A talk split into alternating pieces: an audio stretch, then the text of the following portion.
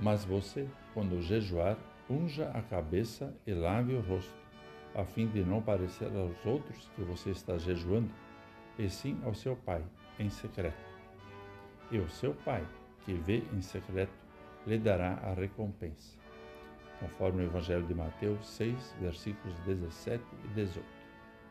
Olá, querido amigo da Meditação Diária Castelo Forte 2023, dia 21 de julho.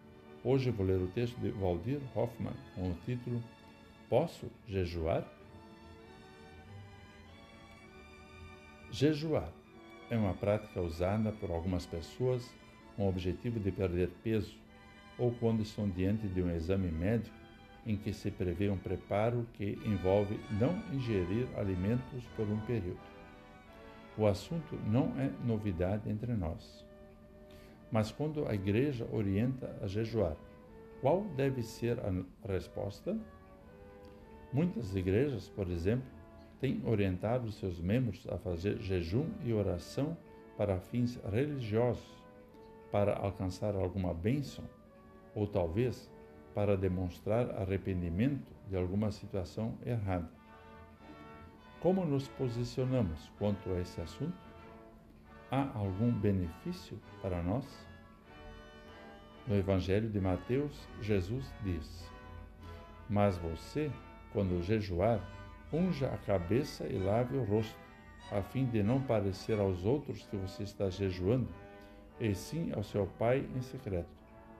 Ele disse isso por causa de pessoas hipócritas que jejuavam, ficavam tristes, desfiguravam o rosto e dessa forma queriam evidenciar a todos que estavam praticando o jejum.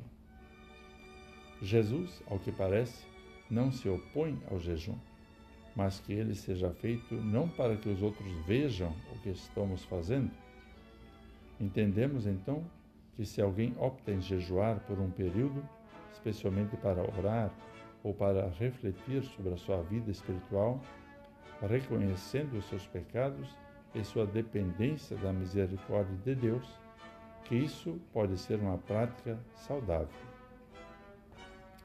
Vamos falar com Deus. Querido Deus, sabemos que podemos orar, jejuar e estar na tua presença. Isso é maravilhoso. Concede-nos que tenhamos clareza sobre o que isso significa em nossa vida. Com humildade, queremos estar perto de Ti. Em nome de Jesus. Amém. Aqui foi Vigan Decker Jr. com a mensagem de hoje.